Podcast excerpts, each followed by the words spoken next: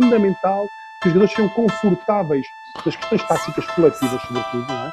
Nós tentamos encontrar na minha filosofia de jogo aqueles conceitos que permitam tirar o melhor rendimento possível, o maior rendimento. Se eu pensar de uma maneira e ele pensar de outra maneira, ele é o meu chefe. Portanto, eu vou ter que ensinar o que ele quer. Essa capacidade de, de, de ler o jogo e tomar decisões em função do que ele está a fazer dentro de campo. Olá, seja bem-vindo a mais um episódio do Quarto. Hoje aqui com meu colega e e amigo Diniz Amaral, também quem, quem segue a página do Coach Vasco viu uh, o nosso projeto do XIOS também em conjunto com, com o Maricate, por isso também acho que há muita gente que quer, quer ouvir agora o homem por trás do, do X e do Zoz e do, do Scout e tudo mais. Diniz, mais uma vez, pá, obrigado, já estava para fazer isto há muito tempo, mas obrigado por, por ter aceito o convite e é um, e é um gosto para mim ter-te aqui a falar, a falar sobre ti e sobre a tua carreira cá em Portugal. Obrigado Vasco. Uh, é, é, um prazer tu, ser teu convidado aqui neste, neste podcast que nos ajudou bastante durante os tempos da pandemia e está, penso que está a ajudar bastante o basquete português e é um gosto fazer parte dele. Obrigado, sabes que vindo de ti é sempre, é sempre, é sempre bom ouvir essas coisas. Olha, como, para começarmos bem, começares como é que isto funciona. Aliás, antes de começarmos, vamos já aqui para, para a malta perceber um bocado como é, como é que a nossa, a nossa amizade e relação começou. Basicamente, o Diniz liga-me para aí em setembro de 2020, a iniciar a época da Liga, a dizer que queria mostrar o que se faz de bem em Portugal a nível de set plays e não sei o quê. E não sei se estavas à espera que fosse uma cena tão, tão rápida, porque eu lembro que a minha resposta foi: tá bem, vamos a isso, meu. Vamos embora, arranja-me o que é que queres fazer, a gente combina. E foi uma chamada, foi uma chamada de vídeo de 15 minutos e duas semanas depois estávamos a começar a, a postar coisa, entretanto aparece o Maricato. Achavas que ia ser uma cena assim tão rápida ou foi uma cena? Deixa-me mandar o barra à parede e depois logo se vê o que é que vai dar. Opa, olha, eu, eu, eu digo foi, foi uma coisa, durante a pandemia, houve um boom no, no Twitter e nas redes sociais de treinadores estrangeiros a postar uh, set plays, a postar conceitos ofensivos, defensivos uh, do que se fazia na Europa, uh, na Europa e não só no, nos Estados Unidos também, universidades, NBA. E opa, durante esse tempo de pandemia fiquei um pouco, digo-te, um pouco chateado de ninguém postar nada sobre o que é que se fazia aqui em Portugal. Uh, opa, e surgiu-me a ideia do, durante o verão de, de, poder partilhar o que é que se fazia aqui em Portugal. Uh, e quando te liguei foi um pouco para palpar terreno, ver o que é que se poderia fazer, o que é que não se poderia fazer, o que é que achavas da ideia longe de mim pensar que tu alinhavas 100% em 5 minutos, uh, mas pronto, foi o, que eu precisei, foi o que eu precisei também, uh, ver alguém também com, com o fogo que eu tenho aqui, aqui dentro como, como, como tens, e, e pronto, foi, um, foi, foi tudo fácil de fazer. Não, foi, foi, uma, e foi, foram uns meses intensos e pai, foi fixe, uhum. pelo menos falo de mim, acho que o Maricato também tem essa, essa, essa ideia. Realmente há coisas, se calhar não temos as melhores, ou não, não conseguimos ter melhores peças para executar as coisas, mas realmente as ideias e, e os conteúdos estão lá. Uh, agora, para começar, vem a primeira pergunta que eu te quero fazer, não, não vem de mim, vem de um, de um, de um colega teu de, de, longa data, do André Pinto.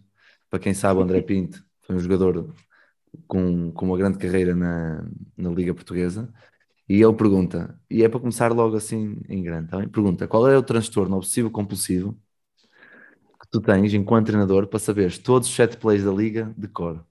Ele está preocupado, quer, quer que tu partilhes isso com o mundo para perceber o que é que se passa na tua cabeça. Meu. Opa, olha, primeiro um, um, um abraço para o André, uh, meu colega de, de, trabalho aqui no início da minha carreira na, na Liga. Opa, eu digo-te, uh, e por acaso é uma, é uma, questão, uma questão importante.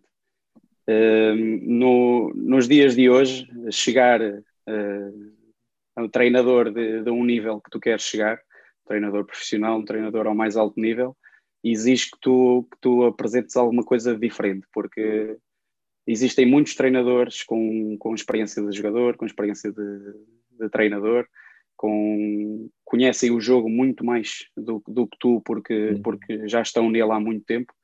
E tu, para chegares ao, aos lugares que tu queres, tu tens que apresentar algo de diferente, pelo menos eu acho assim. E, e nos dias de hoje, eh, muita gente consegue chegar lá por, por vertente, por exemplo, de preparação física, por vertente de, de, de aspectos de, de, formação mais geral. E eu, opa, como não tenho essa formação, eu pensei para mim assim, opa, tu tens de conseguir uh, fazer alguma coisa que seja diferente, mas dentro, claro. dentro do basquete. Pá, e o meu, o meu, a minha paixão pelo, pelo basquete, a minha paixão pelo X e os Os, daí também o, o, o nome lá da, do nosso projeto, uh, fez com que eu, cada vez que estivesse inserido numa conversa sobre basquete, não pudesse não saber o que se estava a falar. Uh, e desde saber o nome dos jogadores, saber as estatísticas dos jogadores, isso mais tarde uh, tornou-se em saber todos os set plays, todos os truques, todas as, as pequenitas, os, ATOs, os slovos, os blobs, toda, todas essas coisas todas, eu dá-me dá pica saber isso. E, e, pronto, o André, o André sabe que, que eu gosto muito disso e ele também, ele próprio também gosta de andar sempre a ver esses truques e essas coisas.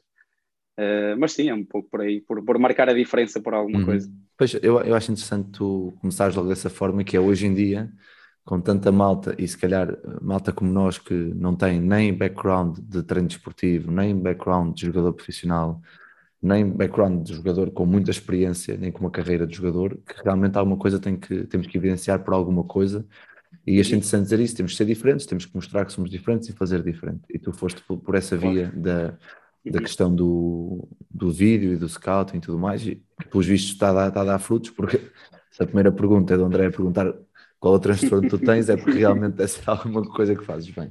Mas, eu pronto, acho que ainda é saudável. Eu acho que ainda é uma coisa saudável. Acho eu, acho eu. É sempre, enquanto, enquanto, enquanto estás dentro da, enquanto estás dentro do, do mundo do treino, é sempre saudável porque estás sempre a aprender claro. coisas novas, né? nunca não estagnas. Claro, claro. Mas já, já que falamos aqui um bocado do, dos teus transtornos clínicos de início, uh, dar-nos aqui um, um, background do, do Diniz, né?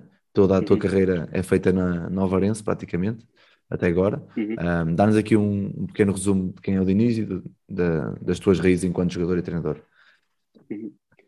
Pronto, olha, eu, como, como disseste, eu cresci em Ovar. Ovar é uma terra de basquete eh, e eu tive também a sorte de crescer numa altura em que na Ovarense o, o basquete foi, foi, foi recheado de títulos, de taças, competições europeias, ou seja, um, ser um adepto uh, de basquete naquela altura, não há muitos anos atrás, foi, foi, foi muito bom.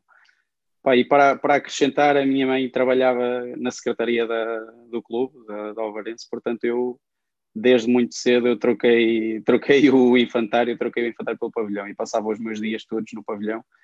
Uh, e engraçado também uma história, a, a, minha mãe diz sempre que eu, sou, que eu aos 4 anos era adjunto do, do Jorge Araújo, porque o, o, o, gajo, o gajo quando, chegava, quando chegava ao pavilhão, opa, de manhã, estava lá eu, puto, na, na secretaria com a minha mãe, e ele, estás aqui a fazer pá? E eu, pá, e ele, atende comigo. E levava-me para a sala do, do vídeo, na altura aquilo era VHS, e ele sentava-se a fazer o scouting, a ver os jogos das outras equipas, ia falar para mim de basquete e eu estava pronto, estava lá sentado, a ouvir, não percebia nada daquilo, claro, não fazia ideia do que era aquilo, mas ele sentava, estava lá sentado e pronto, a minha mãe sempre disse que eu aos 4 anos já era adjunto do, do Jorge Araújo. Portanto... E, se calhar, e se calhar foi, foi por aí que nasce um Pá. bocado inconscientemente o gosto pelo treino e gosto pelo, e gosto pelo vídeo.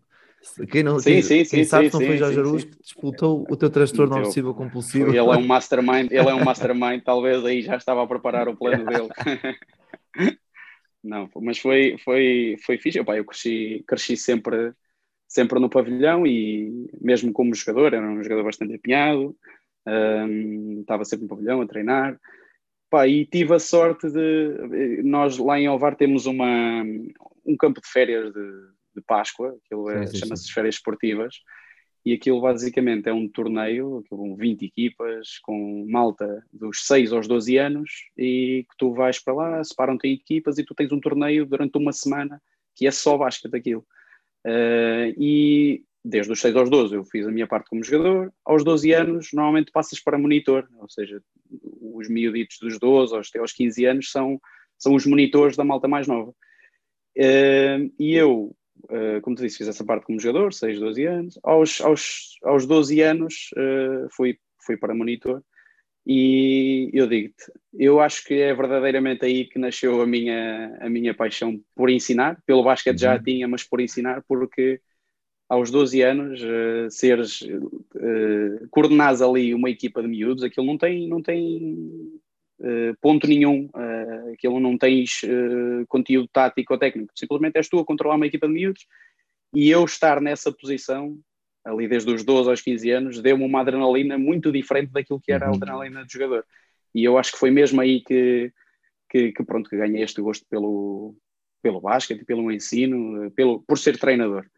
E pronto, opá, aos, aos 16 anos acabo por fazer o grau 1 e entro logo, eu entro pelo feminino, começo a fazer, uh, começo, sou treinador adjunto de uma equipa de sub-16 feminino, depois uh, sub-14, sub-16, pronto, ando ali muito pelo feminino. Uh, surgiu a oportunidade de ser selecionador distrital de, de Aveiro feminino também, de sub-16, foi uma experiência muito fixe para mim.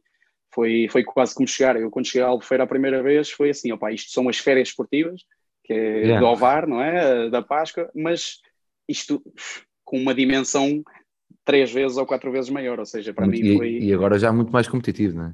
Muito Exatamente, mais à exatamente. Exatamente, exatamente. Ou seja, para mim foi incrível. Foi chegar lá e foi uma, uma experiência incrível, porque foi, lá está, era aquilo, foi as férias esportivas, mas a um nível eh, já mais, mais profissional. E pronto, faço, faço o grau, o, o grau 1, começo ali então pelo, pelo feminino e hum, nisto surge lá no Varense a, a equipa B, o projeto da, Uhum. da equipa de sub-23 e na altura o diretor desportivo do, do clube, o João Candeias, que agora é treinador adjunto da, da equipa do Iliabo, da Liga, eh, pronto, falou comigo por, eh, para ver se eu estaria interessado, não em jogar, na altura ainda tinha 20 anos, ou assim, não em jogar, mas em ser treinador adjunto da equipa. Uh, porque eu já estava ligado ao treino e tal, e porque, e porque achava que era um bom sítio para eu, para eu estar. E eu, claro, fiquei entusiasmadíssimo com, a, com, com essa ideia e, e, e acabou por, por se juntar a outra ideia, que era, na altura, a Liga treinava, a equipa, a equipa A treinava de manhã e de tarde, mas o, o treinador adjunto só podia estar na parte da tarde, e então a decisão, sempre que quiseres aparecer, aparecem uns treinos de, de manhã da Liga, podes, ajudar o Noca, o Nuno Manar. Uh, e eu, opa, perfeito, foi, foi música para Já, meus é, ouvidos. não? claro. É, é logo, eu nem pensei duas vezes. Trabalhar com, com a equipa B, depois trabalhar nos treinos da manhã, seja o que for, nem que seja passar bolas com a equipa A, para mim foi, foi espetacular. Uh, e pronto, uh, acabou por correr muito bem o projeto da equipa B, porque eu trabalhei com o Fernando Silva, que tinha sido o meu professor, inclusivamente de educação física, Uhum. mas trabalhei com ele e, e deu-me deu bastante eh, liberdade, criatividade para eu, para eu fazer tudo o que fosse a nível de, de- de scouting, de treino, de, de set plays, seja o que for, deu muita liberdade para isso, foi, aprendi imenso e, e acho que foi- foram anos muito importantes. Pá, e, e dos treinos da manhã, eu, eu digo que eu, lá está, como, como já te tinha dito, eu gosto muito da parte do, do vídeo e do scouting, e isto, é- isto é mesmo verdade. Às vezes o, o Noca estava no, no gabinete dele, estava a fazer o scouting para o jogo, e eu pedia-lhe assim: Olha, importas que eu esteja aqui ao teu lado, só a ver o que é que tu estás a fazer? E ele ficou assim a olhar para mim e eu "Pá, eu não preciso, não precisas falar, não precisas nada, eu só, só queria ver o que é que tu estás a fazer. E eu ficava horas sentado ao lado dele a ver a vê-lo cortar vídeo, a vê-lo, não é? Fazer, fazer o scouting da equipa adversária, da nossa equipa.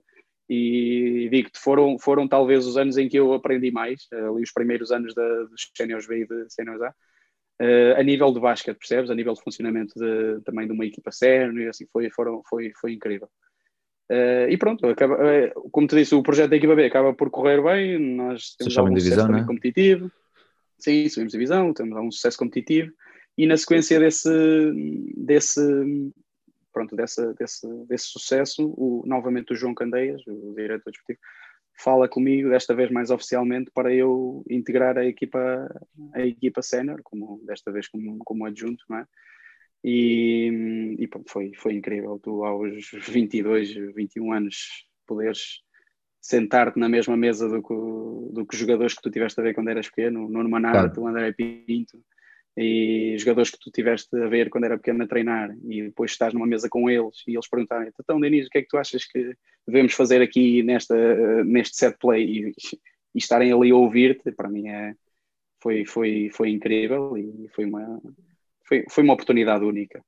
E pronto, pá, a partir daí, não sei, pá, dizer só que no Alvarense tu, tu tinhas uma, uma coisa que se calhar não tens em muitos clubes, que é tu vais ver um treino de sub-16 e apanhas se calhar o, o Carlos Pinto, o professor Carlos Pinto, a dar um treino a uma equipa de sub-16 e tu sentas-te uhum. e tu vês um, um clínico de basquete. Estás a ver um treino de sub-16, mas estás a ver um clínico de basquete.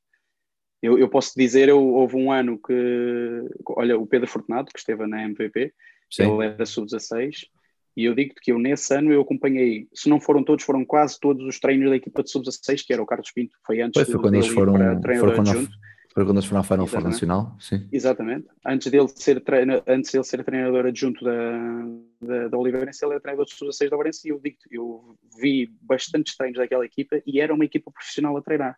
Não pelo conteúdo, não pelo conteúdo, pelo conteúdo tático que era uhum. ajustado a séries, não, não era nada disso, era pela abordagem que, que ele tinha aos treinos, era uma coisa incrível. Portanto, posso dizer que tive a sorte de, desde que comecei a ser treinador, aprender com, com os melhores. Seja, também estás, estás sempre, desculpa, estás sempre, estás sempre aí uh, dentro de uma bolha em Ovar que te uhum. ajuda e te guia sempre para o melhor caminho, não é? Exatamente. Começas aos 4 anos com o Jorge Araújo, depois aos 12 com as férias esportivas, depois aos 16 uhum. como treinador com referências de treino uhum enormes em, em Aveiro, em Ovar, depois integras os séniores e começas. Eu, eu, acho que aqui, eu acho que aqui a parte-chave da tua carreira, uh, quando falaste no início de teres algo que te evidencia, eu agora já nem acho tanto que é questão do X e O's, eu acho que é questão de estar presente, de mostrar. Eu estou aqui. Uhum. Qualquer coisa que precises, uhum. eu estou aqui. Se não precisares, estou aqui à mesma. E acho que isso, eu sinto isso também da minha parte, que foi um bocado por aí que eu também entrei neste mundo de ser proativo, ok, eu estou aqui, eu estou aqui, pá, mas precisar de uma coisa, não quero nada, só quero estar aqui, deixa-me estar no meu cantinho a aprender, Exatamente. se precisares de alguma coisa, estou aqui, posso dar a minha opinião, se não, também estou calado, e depois isso vai ganhando o seu espaço e Exatamente. Foi por aí que tu também conseguiste.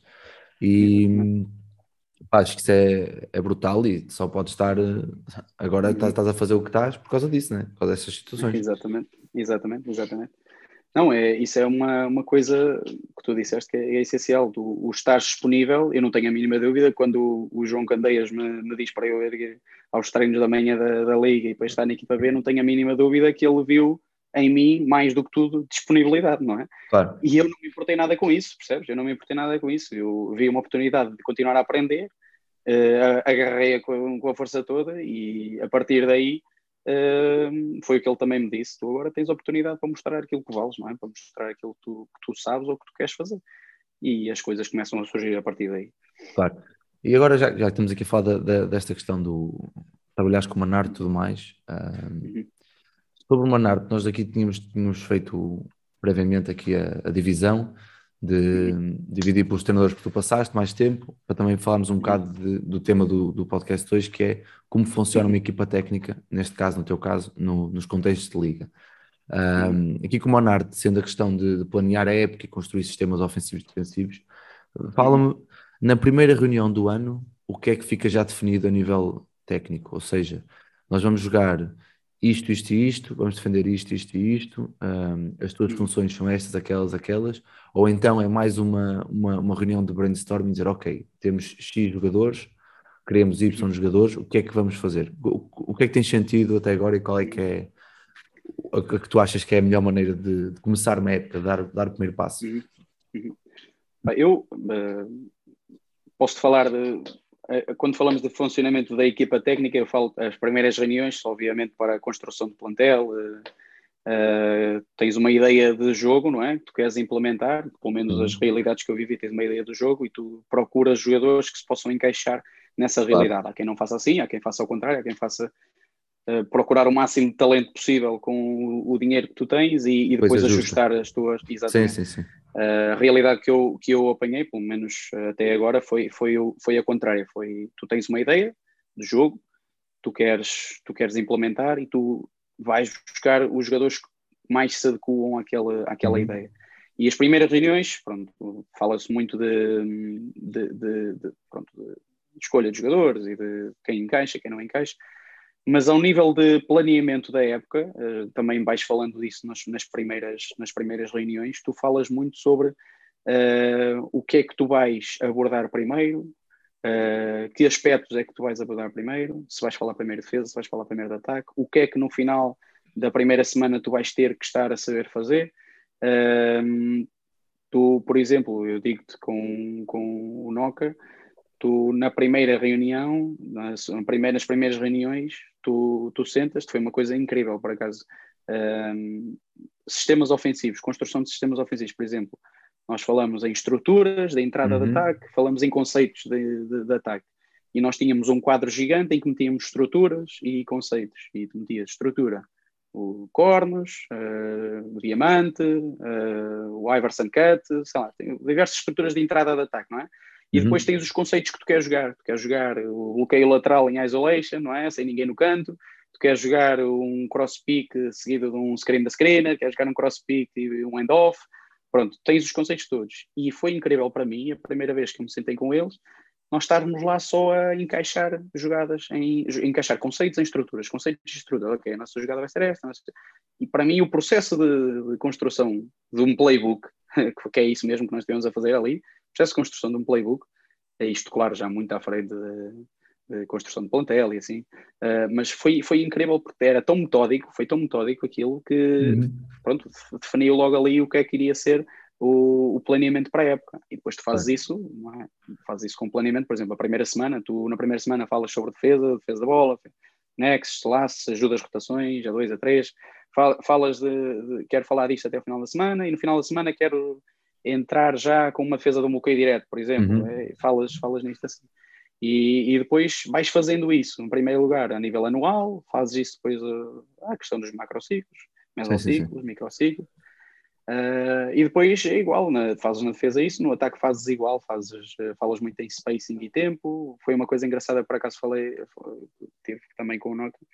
Uh, falas muito a nível de spacing, ocupação de corredores, reação à penetração, é, um, é uma parte muito importante do jogo dele.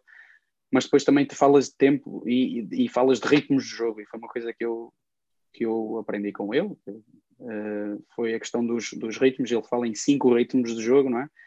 tu tens o primeiro ritmo, que é a questão de ritmo 1, 1 contra 0, situações de contra-ataque limpas, não é? Uhum. Tens o, o, ritmo 2, que já são situações de uh, bola dentro, passe no primeiro trailer e jogares a partir daí, uh, a questão de já um, dois passos antes de finalizar, o teu uhum. ritmo 3, os teus ataques já de transição, ou seja, os teus bloqueios diretos à chegada, os drags, os double drags, essas certo. coisas todas.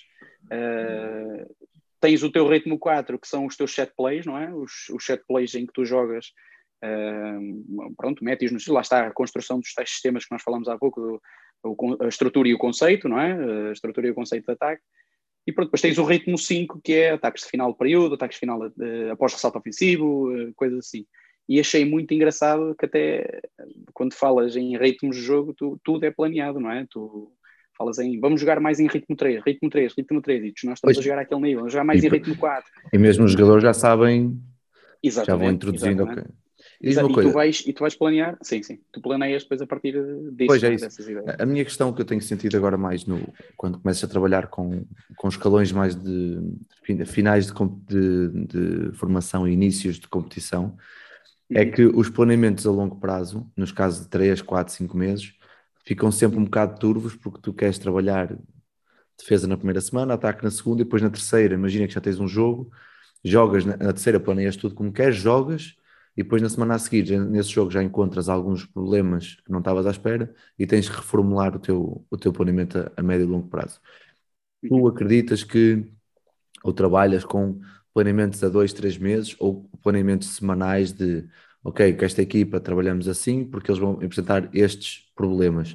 E tu semanalmente vais introduzindo conteúdos diferentes porque as equipas defendem de maneira diferente, atacam de maneira diferente, obrigam-te a uhum. defender coisas diferentes, ou então segues, o, segues a tua, o teu caminho normal e depois vais ajustando consoante um outro, um outro tópico do scouting. Eu, eu, gosto, eu gosto da ideia de, de planeamento mais a, a, longo prazo, ou seja, tu estruturares no início da época aquilo que tu queres, que tu queres trabalhar, percebes?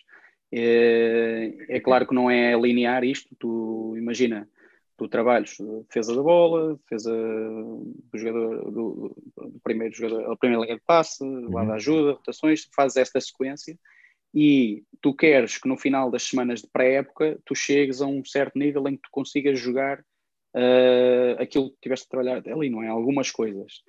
E depois vais acrescentando, uh, mediante depois a semana de jogo, algum conceito que, mas lá está, é um acrescento àquilo que tu tiveste a fazer. Tu não vais deixar de trabalhar o que estavas a trabalhar, é um acrescento. Por exemplo, eu digo que nós trabalhamos defesa de bloqueio direto, um, um, dois, duas opções de defesa de bloqueio direto, trabalhas as defesas dos bloqueios indiretos, trabalhas as defesas dos cross picks, trabalhas as, e tudo isto depois se vai encaixar naquilo que é mais ou menos o que a outra equipa faz ou que tu vais encontrar uhum. dentro do jogo. É claro que vão sempre aparecer coisas que tu não trabalhaste ainda, claro. mas eu acho que não deves deixar de trabalhar aquilo que estás a fazer, deixar a tua linha de trabalho só porque naquele jogo eles defendem a negar o bloqueio direto. Não, tu até podes, se calhar, nessa semana, prepar, preparares tudo para nessa semana tu uh, trabalhares essa defesa, por exemplo, percebes? Mas não deixar de trabalhar, não deixar a tua, a tua linha de, de pensamento e de trabalho só porque naquela semana eles fazem aquilo. É claro que isto, isto nos primeiros jogos de pré-época, tu não vais estar a jogar ou não claro, vais estar é, preparado para sim. defender Mas tudo. Também entra, é natural, esses, jogos, é? esses jogos pré-época também entram no, no próprio planeamento semanal de ok, Exatamente. mesmo que isto aconteça, nós queremos é ter isto, isto já definido, o resto, o resto é para a frente. Exatamente, é isso claro. mesmo, sem acelerar processos, porque eu acho que isso é o mais interessante, é confiar no teu trabalho e mesmo que não resulte nos primeiros, nos primeiros tempos, uhum. uh, tu acreditares no teu trabalho e acreditares que aquele é o caminho a seguir, percebes? E, e, e a partir daí continuas a, a, construir e a acrescentar eh, coisas ao teu, ao, teu, ao teu jogo, não é? Ao jogo da tua equipe. Claro. E pronto, é um, e... é um pouco, é um bocadinho por aí e estávamos a falar um bocado dos processos ofensivos e defensivos da, uhum. da equipa, dos ritmos e tudo mais. Quando eles são apresentados ou quando vocês encontram as entradas que querem, as variantes que querem, uhum. o, o, papel da equipa técnica, sem ser o, o, principal, para ti é encontrar várias soluções e várias variantes consoante os jogadores que têm dentro dos próprios uhum. set plays. Por exemplo, Diamante, tens um grande que joga muito bem Uhum. de fora para o sexto, pode jogar com uma saída aberta para ele atacar um para um, essas uhum. coisas específicas.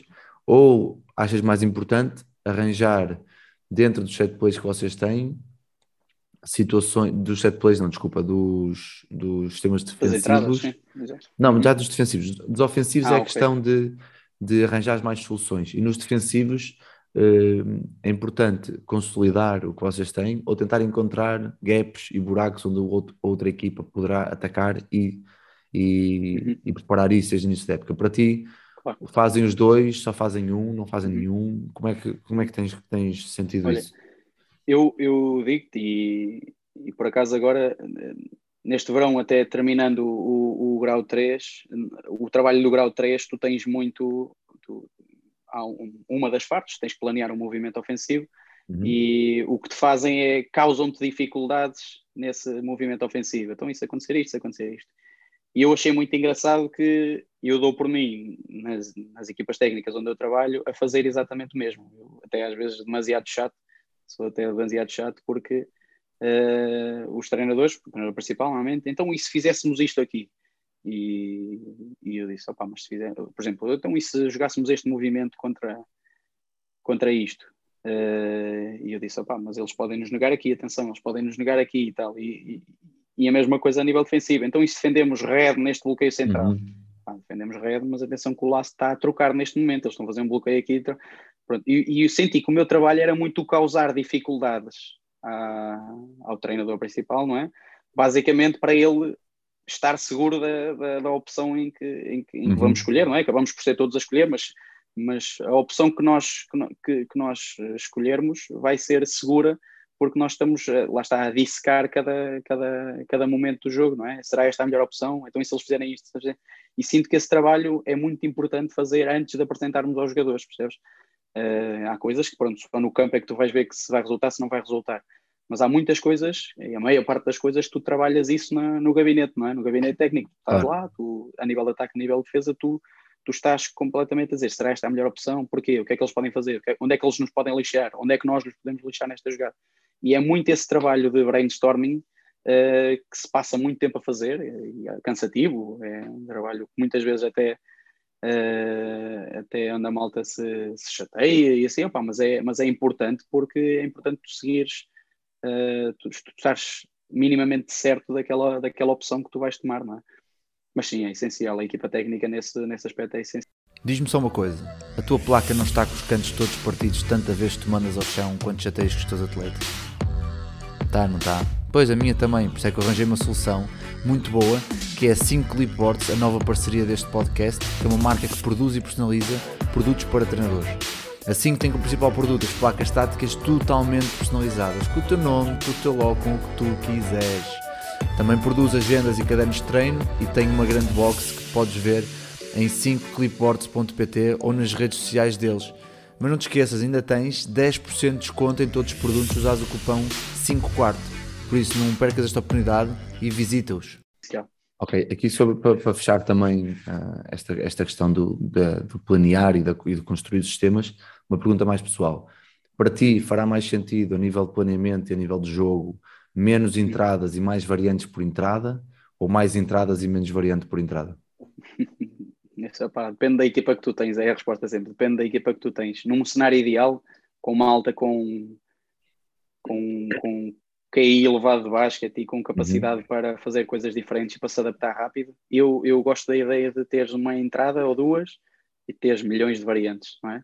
Porque até para, na, até para quem está a fazer scouting é muito difícil, difícil tu, claro. tu, tu conseguires encontrar, então, mas porquê é que aqui eles jogam esta variante? Porquê é que aqui jogam esta, não é? Porque para um, para, por exemplo, para mim, eu sou muito de descobrir padrões e, e no jogo e assim, se tu, se tu tens um set plays em que tu fazes uma entrada diferente para cada set play, nós preparamos com antecedência e durante o jogo é fácil perceber o que é que tu vais jogar. É claro que nem sempre consegues parar aquilo, não é? Mas, claro. mas é fácil perceber o que é que eles estão a jogar. Uh, agora, se tu tiveres uma entrada e tiveres conceitos completamente diferentes mediante a entrada, é muito difícil. Eu dou-te o exemplo, olha, dou-te o exemplo do Porto. O Porto, uh, com, uma, com uma simples, uh, eles têm um movimento de, que eles faziam até para o Holandis, de back screen e seguem para end-off. Sim. é o, esse é o conceito, mas de jogo para jogo ou de mês para mês eles trocam a entrada daquilo, ou seja, tu nunca consegues saber quando é que eles vão jogar aquilo, percebes? Se eles, se, se eles chegassem ao ataque e chamassem o polegar em baixo e soubesses que eles vão jogar isso, se calhar já estavas aqui para provar. Claro. Agora, quando no meio de um ataque surge aquilo, não é? Tu tens que estar preparado, obviamente, não é? A equipa tem que estar preparada para isso, mas é muito difícil a outra equipa adaptar-se assim no momento àquilo que, àquilo que vão fazer e uhum. por isso uh, agrada muito a ideia de teres as mesmas entradas ou uma ou duas entradas e teres conceitos diferentes. Muito bem. Agora, porque esta questão do, do da construção ofensiva e falamos já aqui do vídeo, da análise de vídeo e tudo mais, uh, tu tiveste o ano passado com, com um treinador conhecidíssimo em Portugal, o Pedro Nuno, foi um jogador de, uhum. de alto nível em Portugal e tentado, tentado a dar. Cá ganhou uma taça Portugal com o Eliabo, como underdog, uhum. como, contra o Benfica, com um jogaço brutal. Fora de Portugal, farta-se ganhar coisas e chega cá a meio da época, não sei se a meio um bocadinho mais à frente do meio da época, um, em que estava numa situação já um bocado precária a nível de, de resultados e precisavam daqui de um, de um shift. E lembro-me na primeira semana que ele foi trabalhar com vocês que, que liguei e tu disseste: ele chegou aqui e mudou tudo, meu. Gajo entrou a pé juntos com tudo, um bocado as características do Pedro Nuno, quem o conhece, né? Um gajo sempre muito direto, muito, muito, sempre muito ofensivo. Um, e tu chamaste a atenção da questão do treino, de como ele mudou o treino. Fala-nos um pouco de quando o Pedro, o Pedro Nuno chegou. Um, primeiro, como é, como é que tu, enquanto treinador adjunto, consegues mudar de chip tão rápido e conhecer as necessidades de um treinador e satisfazer essas necessidades desse treinador? A nível de treino, a nível de jogo, a nível de, do que seja. E o que é que o Pedro não trouxe de novo ou de diferente, porque vem numa situação estranha, não é? em que está a precisar de ter resultados logo. O que é que, o que, é que, o que, é que se passou? Porque vocês depois começaram a ter, começaram a ter resultados, né? E conseguem, felizmente, safaram-se na última jornada com o Jogueira. Um, e pronto, e deve ter sido, deve ter sido uma, um final de época muito duro e muito emocional, muito emotivo para todos.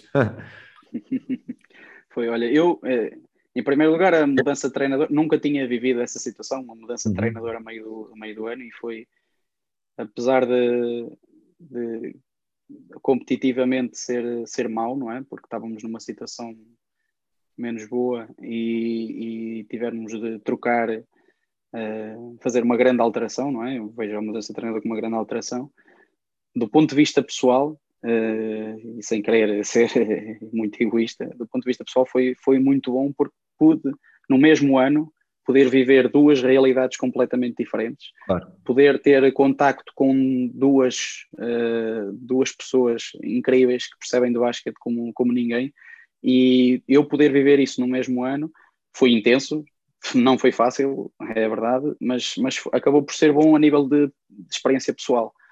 Uh, foi em relação ao Pedro, foi, foi exatamente como tu, como tu disseste. Uh, ele, quando chegou, tinha, tinha claramente as regras definidas, não só para os atletas, não só para a ideia de jogo, mas até para a equipa técnica. Ele foi muito claro naquilo que, que queria para nós, não é? Uhum. E disse e disse-nos: a tua função é esta, esta e esta, a tua função é esta, esta e esta. Uh, e, e, quem não cumprir essa função, não é? Sabe que, está, que, não, que não está a fazer o seu trabalho bem feito. Portanto, quando tu tens as regras definidas e as tuas funções definidas, é muito fácil apontares um, quem é que cometeu o erro ou quem é que está, ou, que, ou, onde é que não está a correr tão bem, não é quem é que fez o erro, é onde é que não está a correr tão bem e o que é que precisas melhorar. E foi muito isso que o, que o, Pedro fez. E falo a nível de treino, por exemplo, nós no início do treino, nós tínhamos o, o plano de treino feito, não é? E ele dizia claramente, pá, neste exercício, imagina, defesa do bloqueio direto lateral, neste exercício, uh, era eu, o André, o André Pinto e, e eu, ele dizia: Tu só ficas na bola e estás sempre a pressionar o gajo, sempre, ah, presta a bola, presta a bola, presta a bola. Um, só te focas na defesa da bola, defesa do bloqueador, ok? Fazer um show agressivo. Então, e depois dizia para o outro treinador adjunto: Tu só ficas do lado da ajuda e só estás a ver se, este, se o laço está ativo, está a comunicar, se o outro jogador está preparado para fazer a rotação a dois, uhum. a três. E, e, definia claramente funções em cada exercício, não é? Uh, e claro, o treinador principal fica muito mais como um gestor, não é? Um, a, ver, a ver muito a ver mais tudo. fora o jogo um, e, e é, torna muito mais fácil tu perceberes onde é que está o erro, te, uh, torna mais fácil também os jogadores uh, garantir que eles estão a cumprir aquilo que nós estamos a pedir, não é? Porque uhum. facilmente podemos estar todos os três treinadores a olhar para a bola e o jogador que está do lado contrário da bola estar, não estar a fazer o trabalho dele, e assim tu tens uma maneira de de, de, estruturar cada exercício, tu sabes em cada momento o que é que tens de fazer, por exemplo, 5 para 5, tu sabes que um treinador está preocupado com a nossa defesa, o outro treinador está preocupado com o nosso ataque, seja de que for. Isto pode ser uh, não é, transmitido a todos os exercícios do treino, a todos os momentos. E tu teres essa noção e teres essas, essas funções bem, bem definidas uh, ajuda-te muito no teu trabalho. Pá, e para mim foi, foi uma experiência também muito boa. Sim, é interessante isso porque no futebol usa-se muito essa, essa questão de o treinador principal ficar de um, de um, espaço mais longe a ver a estrutura uhum. geral e depois tens os uhum. vários adjuntos a uhum. entrarem em, em, trabalho específico, mesmo até, mesmo até para que os jogadores não se fartem de ouvir a voz do treinador principal e de quando tem que chatear e tudo mais, seja, só quando é necessário. Então, acho interessante teres falado disso e acho que é importante para quem está a ouvir também perceber que se há adjuntos há que dar espaço, uhum. há que dar espaço para eles trabalharem em treino e em jogo, porque senão uhum. acabam por ser apenas uns bonecos de ok, agora fazes isto. E não, não, olha, vai estar atento ali. Ou seja, se depois no jogo, se tu trabalhaste com a defesa da bola durante uma semana, se depois no jogo a defesa da bola não estiver a ser um, coerente ou boa, as pessoas sabem que a uhum. responsabilidade acaba por ser, não é totalmente do adjunto, porque o, o principal responde sempre por toda a gente, mas o principal depois pode, pode responsabilidade junto então eu deito a responsabilidade durante a semana, estás em cima deles com a pressão na bola e chegamos ao jogo e os gajos dão dois passos para trás quando estão a defender a bola. Já acho interessante também para os adjuntos sentirem esse, essa responsabilização de conteúdos dentro de treino e dentro de jogo. É a minha opinião. Uhum, uhum. Sim, sim, sim, eu concordo totalmente. E, e atenção que eu acredito nisto até no nível de formação. Eu acho sim, que sim, sim, sejam treinadores, não é? Seja, arranjos uns, uns voluntários, uns pais, se tu tiveres o máximo de pessoas contigo que podem ajudar uh, o jogador ao detalhe individual, não é? E seja um exercício até de técnica individual, se tiveres três treinadores, um focado na mão, um focado no pé, outro focado no lançamento, esquece, tu, tu vais melhorar muito a qualidade do exercício, não é? Tens feedback constante no jogador, claro. tens, tens, não é? Portanto, eu acho que essa é uma ideia muito boa, não é? Já falaste aqui, uh, já falaste aqui das funções uh, individuais de cada treinador dentro dos exercícios e depois a nível de estrutura de treino havia algumas situações em que vocês ficavam 100% responsáveis Ou era mais uma estrutura geral do Pedro e depois dentro de cada exercício, aí sim, como tu disseste, cada um tinha as suas funções? Não, isso é, é, é, é o que tu disseste, é, é, é verdade. Mesmo agora com, com o Festas, agora no, no Vitória, também fazemos assim. Uh, até por uma questão, como tu disseste há bocado, de o treinador não, não estar constantemente a falar, os jogadores não estarem constantemente a ouvir a mesma voz, uh, muitas situações, quem apresenta os exercícios ou quem dá o feedback é o, é o, são os treinadores adjuntos, até numa questão de, por exemplo, o treinador chega a saber e diz assim: Olha, eu agora não vou falar, vocês têm que estar sempre em cima deles, sempre em cima deles, e eu não vou falar, vou estar aqui mais fora. E o contrário, não é? Quando o treinador começa a envolver-se mais no treino, tu fazes o papel contrário, não é? Vais muito mais pelo acompanhamento individual, uhum. uh, fora do jogador. E, e, mesmo na questão dos exercícios é assim, pá, tens um treino complicado, tens um jogo complicado, uh, no treino a seguir, diz, olha, apresentas o exercício, depois a seguir apresentas tu o exercício, vou tentar falar o menos possível, não é? Ser, ser pronto, e, e, a dinâmica funciona muito assim, não é? Uh, da orientação de exercício, orientação uhum. de feedback também, cada, cada treinador dá, quem fala alto, quem fala mais, mais individual, uh, e, e, esse jogo, que é um jogo também muito interessante de, de perceber, não é? É, é? eu acho que é o que faz com que as equipas continuem sempre sem, sem desgastar relações, pois sem, é isso. sem estarem concentradas no treino, sem. Epá, eu, eu, gosto dessa Principalmente, ideia, gosto principalmente até, eu, eu lembro de, de, ler, não sei se foi no, no livro do Mourinho ou do, do Jorge Jesus, que no treino a seguir. Não, uh, acho que foi do Jorge Jesus, que no treino pós-jogo, mesmo que corresse bem ou corresse mal, que o treinador principal focava-se muito mais no jogavam, claro, no basquete isso é não funciona assim, uhum. e os adjuntos ficavam nos que jogavam. Porque eles vinham com uma carga, uma descarga emocional tão grande do jogo com o treinador que no dia a seguir é como se fosse uma folga do principal. É como tu dizes, é dar-lhes dar aqui um reboost no, no, na questão das relações. Exatamente. Uh, uhum. E isso, depois, a longo prazo, na época, tem, uhum. tem uma eu acredito muito, muito na Eu acredito muito nessa, nessa, nessa perspectiva psicológica da, da, da abordagem, não é? Tanto mesmo a nível da intervenção, até a nível do scouting, por exemplo. Tu, uhum. a, a, tua equipa joga bem, tu, tu fazes um vídeo pós-jogo, não é? E o vídeo, o próprio vídeo é feito tendo em conta as necessidades da equipa, muitas vezes do ponto de vista psicológico, não é? Ou seja, uhum. A equipa jogou bem, mas nós não podemos eh, abrandar agora, temos que continuar a trabalhar, temos que manter o nível, de, temos que estar sempre no limite, vá. Uh, tu vais fazer um vídeo, mais focado nas poucas coisas que fizemos mal, percebes? Ainda que fossem poucas, nas poucas coisas que fizemos mal, temos que melhorar isto, temos que melhorar isto, percebes? Ou seja, apesar de ter sido um bom jogo, tu vais focar naquilo que vais, precisas melhorar, enquanto que se calhar o contrário, tu fazes um jogo não tão bem conseguido, mas tu queres que a equipa não, não caia, não é? Uh, tu vais pegar nas coisas que fizeste bem, nas coisas uhum. que, que melhoraste desde o jogo passado, ou seja, tá, esta perspectiva Às vezes até mais coisas extra basket, né? Pois é isso, às exatamente, vezes coisas mais exatamente, extra basket, este, exatamente. esta bola que lutamos até ao fim, este esforço exatamente, extra. Exatamente. Sim, sim. É, eu acredito muito nesta perspectiva psicológica de, do, da intervenção, do scouting, do, dessa, e, e é, uhum. foi uma coisa, por acaso, tive a sorte de poder, poder fazer também. E em relação aqui ao scouting, porque eu presumo que a partir do momento em que o, que o Pedro Nuno entra e vocês precisam de ganhar logo, que, que o scouting também acaba por ter um peso um bocadinho maior a nível de, de, de preparação e de planeamento do jogo. Não sei se é assim ou não, uhum. ou se mantém igual.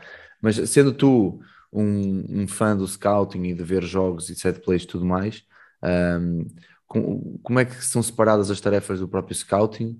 Quem apresenta? Como é que apresenta? Um papel de vídeo a todos, a um? Como é que, qual, é, qual é que tem sido a tua experiência? Eu eh, tive experiências diferentes, por acaso, com os três treinadores que tive aqui, eh, são uh, experiências diferentes. Estavas a falar do, do, Pedro, posso falar do Pedro, não, não há problema nenhum. Uh, também, é como te disse, ele tinha claramente definido quem fazia o quê, não é? Uhum. Uh, mesmo depois, isso depois transmitia-se para, para as funções no jogo, mas eu, por exemplo, ficava com o ataque do adversário e a nossa defesa, não é? E o, o André ficava com, com o contrário. E, e agora no Vitória também é a mesma coisa. Um, ou seja, eu era responsável por, no início da semana, apresentar os ataques uh, da, da, da, outra equipa, uh, apresentar eh, detalhes individuais do, dos jogadores, não é? Aspectos. Fazíamos uma folhinha para uhum. entregar uhum. aos, aos jogadores. essa, essa entregávamos individualmente. Uh, e depois o, o scouting coletivo, aí sim mostrávamos as coisas do ataque e da defesa. Mas sim, basicamente era, eu ficava com responsável pelos ataques dos, dos, do, do adversário e o André e, o, e agora o Miguel ficam responsáveis pela defesa do, do, do, adversário. E é muito nessa dinâmica de perceber onde é que eles estão mais fortes, que movimentos é que eles, é que eles têm que nos podem causar mais problemas e, e o contrário também, onde é que podemos atacar este jogador. Numa perspectiva coletiva, em primeiro lugar, e numa perspectiva individual. Essa passamos aos jogadores. Este jogador é uhum. é forte para a mão direita no posto baixo, este jogador ataca com a esquerda, mas finaliza com a direita. Mas gosta mostras, de finalizar perto de sexta ou não. Mas nessa, nessa, apresentação individual, mostras vídeo ou, ou uhum. vais individualmente durante os treinos, desde segunda a sexta, dando esses feedbacks? Olha, atenção que no sábado vamos jogar com o uhum. Sporting e o Travante é muito ofensivo à recepção, por isso cuidado, meta, fecha aqui, fecha ali, Sim. tenta que ele não receba a bola tão perto dos três pontos. Vais dando esse feedback durante a semana? Sim, sim, sim. Durante a semana, durante todos os treinos, nós preparamos já com esse, com esse objetivo. Uhum. Uh, não só os ataques dos adversários, mas as características individuais. Uh, tentamos dar no início da semana logo aquela folhinha individual que te disse, que tem mesmo, uhum. é aquilo, são três pontos uh, fortes ofensivos, um ponto forte defensivo, se o jogador lança, se não lança, como pará-lo e pronto. E depois dos jogadores terem conhecimento daquilo, insistimos durante a semana naquele trabalho individual. Este jogador faz isto, este jogador faz aquilo, olha, tu fizeste um close-out agressivo a este jogador, nós dissemos que este gajo não lança tão bem de 3 pontos, é mais forte a atacar o close-out, uh, e andamos a insistir aí. E depois guardamos normalmente um treino ou dois uh, para, para trabalhar as, as situações específicas uhum. do adversário, seja defensivo, seja ofensivo, uh, e aí sim já é coletivo e não tanto pelas características individuais, mas sempre nesta dinâmica de um, um dos adjuntos fica com a parte ofensiva do, do adversário, o outro com a parte defensiva, e, o, e lá está, o principal sempre mais por fora, a gerir o, o, pronto, a ligação, o flow daquilo tudo. Okay. E depois chega, eh, chegas este ano e este ano estás no Vitória e estás com, o Carlos e com o, com o Miguel, que são as pessoas que eu conheço de lá. Um, depois essa transferência que fazem nos treinos e também com o Pedro e com, e com o Manardo, como farias. Um, como é, qual é a transferência depois do treino para o jogo a nível de gestão de jogo? Ou seja, Uh, tu consideravas que no, ou viste que no scouting deles defensivo defendiam sempre um, dois contra um com o Leste a vir do lado contrário, mas agora no jogo estão a fazer dois contra um com o Leste a vir do lado da bola. Quem é que faz esses, quem é que tem que estar atento a esses ajustes? Ou seja, vocês ficam com as mesmas funções que tiveram durante a semana de scouting, que ficam depois no jogo, ou seja, tu ficas mais focado no ataque deles a ver se mudou alguma coisa, como é que vocês estão a, mudar, se tem que ajustar alguma coisa, ou também durante os jogos mudam as, as, as funções que cada um tem? Uh, de uma maneira muito, muito simples. Nós, tudo o que fazemos durante a semana, essa divisão que fazemos, apesar de intervirmos nas áreas uns dos outros, nós uhum. mantemos depois para o jogo. Uh, okay. E agora no, no Vitória nós, nós temos isso bem claro. Uh, para o jogo, posso dar o um exemplo, para o jogo eu levo um, sempre o meu caderninho e tenho os set plays todos da, da, da, da, equipa adversária, tenho não só os set plays, mas os conceitos que eles jogam, não é? Pick central, lateral, essas coisas todas. Um, e o Miguel tem a mesma coisa, mas, mas nossa, não é? Ou seja, os nossos ataques, os nossos conceitos que estamos a jogar. Cabe-nos a nós avaliar também a, a, frequência com que cada equipa está a jogar o quê? Desculpa. Com, com cada equipa está a jogar o quê? E uh, a eficácia com que cada equipa está a jogar. Ok tenho sempre o, apontando, não é? Esta equipa jogou o ataque cornos 10 vezes, teve sucesso em duas, porque o last não está ativo, qualquer coisa assim.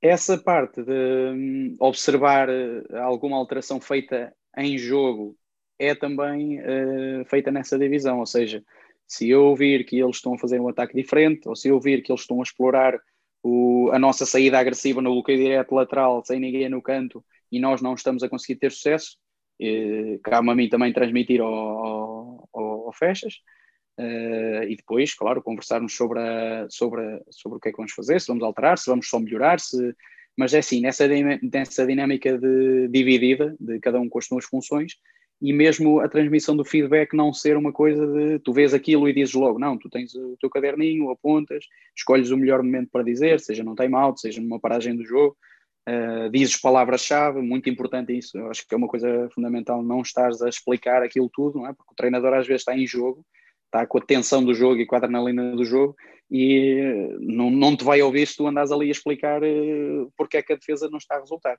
Claro. Agora, se tu tiveres uma ou duas palavras-chave a dizer a saída agressiva está muito separada, ou não estamos em contacto com o bloqueador, ou o laço está pouco ativo, está a falhar a segunda rotação, se tu falares palavras-chave, é uhum. muito mais fácil de perceber onde é que está o erro e é muito mais fácil tu depois chegares à, à solução, não é? Claro. Eh, e pronto, é nessa dinâmica que a gente, que a gente funciona. Assim, dentro dentro desse, dessa, dessa, dessa questão que estavas a falar agora sobre falar com o treinador e trocar ideias e feedbacks entre os treinadores, uh, uhum. obviamente há, há, momentos que são, são normais em que isso acontece, que é o pré-jogo, o intervalo uhum. e o pós-jogo já numa, numa vertente mais de análise. Agora, durante uhum. os momentos de jogo, seja nos timeouts, seja bolas fora, seja lances livres, quando é que vocês têm tempo ou, ou como é que vocês se organizam para se poderem trocar ideias? Ou seja, sempre que há um timeout, os primeiros X segundos são vossos e depois é deles? Ou quando percebes que está a correr mal, apontas e dás uma folha para o, para o Carlos saber o que é que está a correr mal? Como é que funciona essa dinâmica de, de trocarem ideias e feedbacks uns com os outros de forma, de forma, com, de forma a que não pare o ritmo do, uhum, do jogo e, claro. do, e do treino? Olha, no, nos timeouts, por exemplo, uh, digo já, seja timeout pedido por nós ou por eles, uh, e acho que isto é uma coisa já um bocado generalizada, antes de falarmos com os jogadores, uh, temos sempre ali um momento em que juntamos os três, e, rapidamente o Miguel diz duas coisas, eu digo duas coisas para falarmos, só isso, o, o que for preciso melhorar. Não podem ser coisas muito, muito grandes, não é? Porque é um, é um minuto, tens que ser conciso naquilo que estás a dizer, e basicamente tu, é, são coisas que já apontaste durante o jogo, não é? Aconteceu durante o jogo, uh, e, e, tu já apontaste e dizes. E o Miguel diz assim: temos que atacar o que é direto central, eles estão com dificuldade. Uh, e eu digo outra coisa qualquer, eles estamos a lixar no polegar em baixo, a fazer o cross pick e a sair assim para cima. E dizemos isto só, só uma coisa, duas coisas no máximo. E depois ele orga organizamos ali as ideias, o que é que vamos fazer e tal, ali uma coisa, 20 segunditos, e depois ele passa a mensagem aos jogadores. Ou seja, é uma coisa muito clara, não é? Nós definimos aquela reuniãozinha serve para esclarecer o que é que vamos dizer aos jogadores, para que a uhum. mensagem seja curta e seja clara ali, para que os jogadores não tenham dúvidas naquilo que está a acontecer.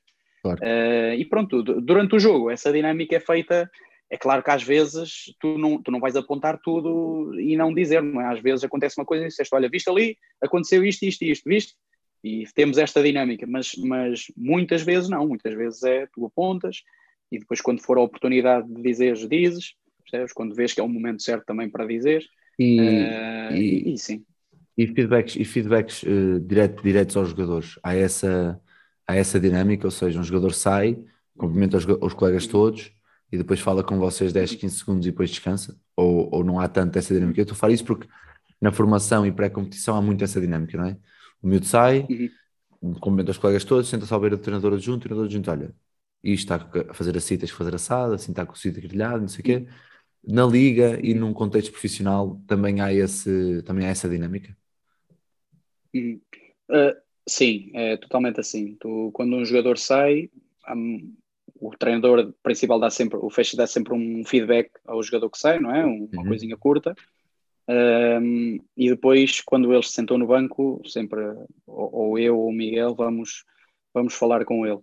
Uh, é uma coisa, é, é, difícil perceber o quando tens que ir e quando não tens que ir. E acontece muitas vezes. O jogador normalmente quando sai, sai chateado, não é?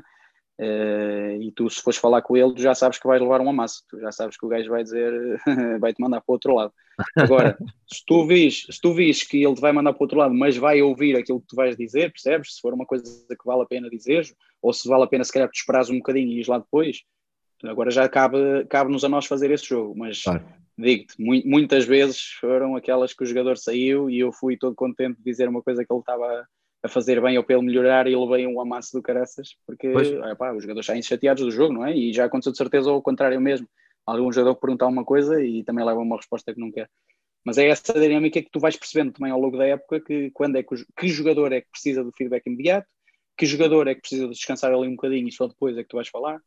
Uh, mas sim, quase sempre, quase sempre há um feedback mínimo do treinador principal quando ele sai e depois os treinadores adjuntos vão lá claro. uh, fazer esse apoio. Diniz, aqui mais, mais uma ou duas perguntas antes de, de, fecharmos. A primeira que eu tenho é, uma, é uma, uma curiosidade que eu tenho, porque pergunto isto a quase todos os treinadores que eu conheço que, que trabalham muito com adjunto, que é, perdão, que é um, a questão de o treinador adjunto ter uma relação mais próxima do jogador do que o treinador principal.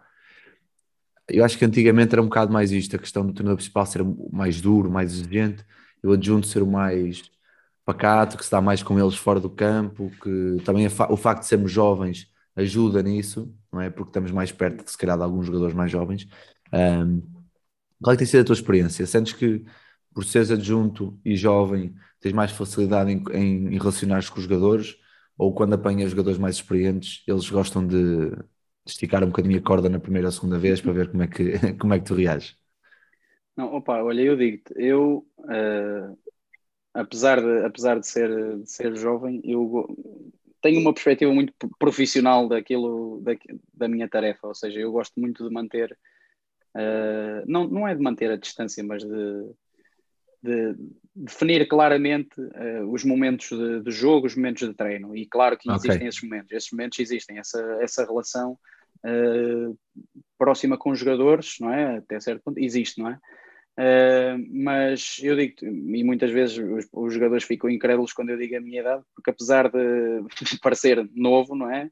A maneira como, como abordo e como tento falar muito de basquete e tento falar muito sobre o que melhorar e uh, eles, eles ficam um bocado sem saber, este gajo é novo, mas este gajo está a falar, parece que tem 40 pois. anos, mas, percebes? E, e, e, é muito nessa, nessa dinâmica, eles sabem que há momentos em que nós, nós estamos ali pronto, mais relaxados, não é? E temos momentos de descontração, até que o treinador principal também, também existe esse, esses momentos uh, de mais, uh, mais descontraídos, mas uh, muitos momentos, sobretudo treino e jogo, não, não há esse, esse, esse, esse, pronto, essa distinção, não é? É profissional, é profissional, é momento pois. de treino, é momento de treino. É, é, claro que nós vamos fazer, é, como dizíamos há bocado, o jogador sai chateado do, do jogo, ou até chateado com o treinador, e nós vamos lá dar um bocadinho aquele apoio, não é? Que, para não é? ouvir um bocadinho aquilo que nos tem para dizer, isso, isso acontece sempre, é verdade. Mas manter sempre uma, uma, uma postura muito profissional, eu acho que ajuda a que os jogadores, os próprios jogadores saibam que, ok, este é o momento de trabalho, este é o momento de, de concentração, este é o momento de, de, de jogo, ok? É um bocadinho essa dinâmica. É interessante. Não sei se respondi porque... à pergunta, foi assim. Sim, um sim, sim, perfeitamente, perfeitamente, porque eu acho que aqui o, é, é preciso saber também que as gerações são diferentes, os jovens são diferentes, os jogadores são diferentes, e esta parte uhum. humana tem cada vez um, um peso muito maior, muito, muito, muito grande. E obviamente, eu acho que disseste, disseste o, o, o melhor que podias dizer que é eles têm que saber distinguir quando é que é para trabalhar e quando é que é para estar mais relaxado. E quando é para trabalhar, estamos prontos para trabalhar e somos sérios e profissionais, somos exigentes. E quando estamos num, num, num contexto mais de extra básico, até aí podemos estar um bocadinho mais à vontade, falar de coisas mais, mais extra. E acho que é importante haver esta distinção dos dois momentos, somente com, com equipas jovens, para criar bons hábitos de treino e bons hábitos de, de serem profissionais sem o serem. Porque se algum Exatamente. dia quiserem chegar a um patamar acima, tem que ter estas bases uh, já criadas. Por acho interessante teres dito isso. Uh, agora, para finalizar, e já que estamos a falar, agora falamos muito, fazemos sempre a dicotomia entre uh, as equipas mais jovens e as mais velhas, se há muitas coisas parecidas. O Pedro Almeida, que esteve contigo no, no Fundamentals este ano, que é, que é um, um atleta que este ano veio cá para, para a MVP Academy, pergunta e disse que ia ser o, o ele, para tu veres, conhece-me há mais de oito anos, ouviu zero podcasts, mas quando viu que eras tu, disse: Não, este eu ouvi de certeza. Por isso, para tu veres a diferença que fizeste numa semana, eu já o conheço há quase 10 anos. Mas pronto, isso é outra história. Depois ele, quando ouvir isto, vai ficar todo desorientado. Uh, a pergunta que ele faz é: quais foram as grandes diferenças, ou quais são as grandes diferenças que tu sentes e que tu, que tu geres porque tu treinas, ao mesmo tempo estavas a treinar liga e estavas na formação, quais são as grandes diferenças que sentes no chip que tens que ter e, e entre a formação, mesmo sub-16, sub-18 e, e, as equipas profissionais? Olha, uh, isso é uma, uma excelente pergunta e o Pedro, o Pedro também é um, é um miúdo que eu, que eu já, já lhe disse e já te disse a ti também que eu acho que ele talento para jogar tem, mas também tem talento para, para ensinar e acho que ele um dia vai dar um, um bom treinador uh, e lá está, um miúdo que pensa já nestas questões acho que é uma, é uma mais-valia. Um, e a, a diferença é, é, grande, é muito grande, aliás. Tu, tu tens que estar preparado. Se tu treinas duas coisas, não é a situação ideal, não é? Mas se tu treinas Claro. as duas coisas, tu tens que estar preparado para, como se diz, mudar o chip completamente. Tu não podes querer meter coisas de- dos séniores numa equipa de formação porque não, não é ajustado, não é nada ajustado. Não, a, a única coisa que eu penso que tu podes trazer é essa coisa que nós falámos do tal profissionalismo, e eu acredito muito nisso. E como te disse, dou mais uma vez o exemplo do Carlos Pinto, que treina uma equipa de sub-16 com o profissionalismo que treina uma equipa sénior. É verdade. E os conteúdos eram ajustados. Os conteúdos eram ajustados. Agora, o profissionalismo, eh, o saber ser e estar no treino, o estar sempre para treinar, isso tem que haver sempre. E isso é uma coisa que tu podes transferir da formação para os seniors e vice-versa. Agora, a nível de conteúdos, tu tens que saber claramente distinguir aquilo que tu, que tu, tu queres fazer. Tens que perceber o momento em que os atletas estão, não é? Tens que perceber o que é que os atletas precisam naque, na, naquele preciso momento da época e naquela época. Uh, e não pode haver uma mistura de, de, de, de, conteúdos a abordar, porque se tu vais para uma equipa de sub-16 a fazer set plays de séniores e jogar e dizer estas coisas, ah, jogar ritmo baixo, ritmo alto, tu, tu esqueces, tu não, tu não estás a fazer um bom trabalho enquanto treinador de formação. E eu vejo isso como dois trabalhos separados. É, são dois trabalhos separados. A mentalidade que trazes é a mesma, não é? Mas uhum. são dois trabalhos separados. Uma equipa de formação, uma equipa de uma equipa sénior e tens claramente que perceber o, em, que, em que momento do, do desenvolvimento é que os atletas estão e, e, e claro, e trabalhar esses, esses, esses, conteúdos. Bem, Denise, olha, da minha parte uh, está tudo, obviamente nós já tivemos, falamos disto já 50 mil vezes um com o outro e ficámos claro. aqui mais umas quantas horas a falar, mas senão depois a malta que nos está a ouvir também manda-nos, como os teus jogadores te mandam, também nos mandam, também nos mandam a um sítio. Por isso, olha, queria-te só agradecer mais uma vez por ter estado aqui a falar um bocado sobre a tua experiência na tua carreira curta, mas já bastante intensa, não é? Da fada, um jovem que nem, nem chegou a um quarto, já tens um quarto de século tu? Já és adulta, não? Infelizmente, infelizmente. Infelizmente já és adulto, né?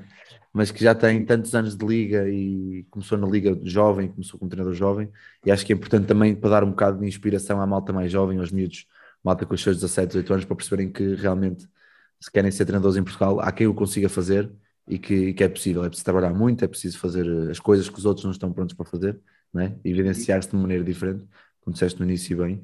E não sei se queres deixar alguma mensagem para quem nos está a ouvir, antes de fecharmos. Pá, para, quem, para quem nos está a ouvir, se, se ainda aguentaram até agora, é porque não falei assim muito mal. Portanto, obrigado. e obrigado por, por terem, por terem não, não gasto, mas por terem ganho o vosso tempo agora com esta com este podcast. Opa, e queria deixar um agradecimento a ti. Eu acho que uh, revejo-me muito em ti, apesar de sermos da mesma, da mesma idade, revejo muito em ti porque esta coisa de querer fazer mais e de querer, de querer fazer com que isto resulte a todo custo é uma coisa que, que me dá fogo também para fazer para, para, para o fazer uh, e acredita que durante, sobretudo durante a pandemia foste uma das razões para que eu continuasse a querer ser melhor e a, continuar a procurar maneiras de, de ser melhor. Uh, e pronto, deixar-te um, um, obrigado também. Obrigado eu, uh, estou à espera disso agora. agora. Não, é, é vou, ter verdade, que, vou ter que é simular agora aqui umas, umas lágrimas no, no pós-edição, uma pós-edição para a malta ficar comovida. Não, obrigado, é sempre bom ouvir essas coisas e dá força, dá força para continuar a, a fazer estes projetos e a querer fazer mais coisas e mais coisas e coisas diferentes. É isso, é isso Mas pronto, Inês, olha, um grande abraço, meu, obrigadão mais uma vez. Espero que corra bem este ano um no Vitória, que tenhas tanto sucesso como é, tenhas tido antes. Ah, um grande abraço. Obrigado, um abraço.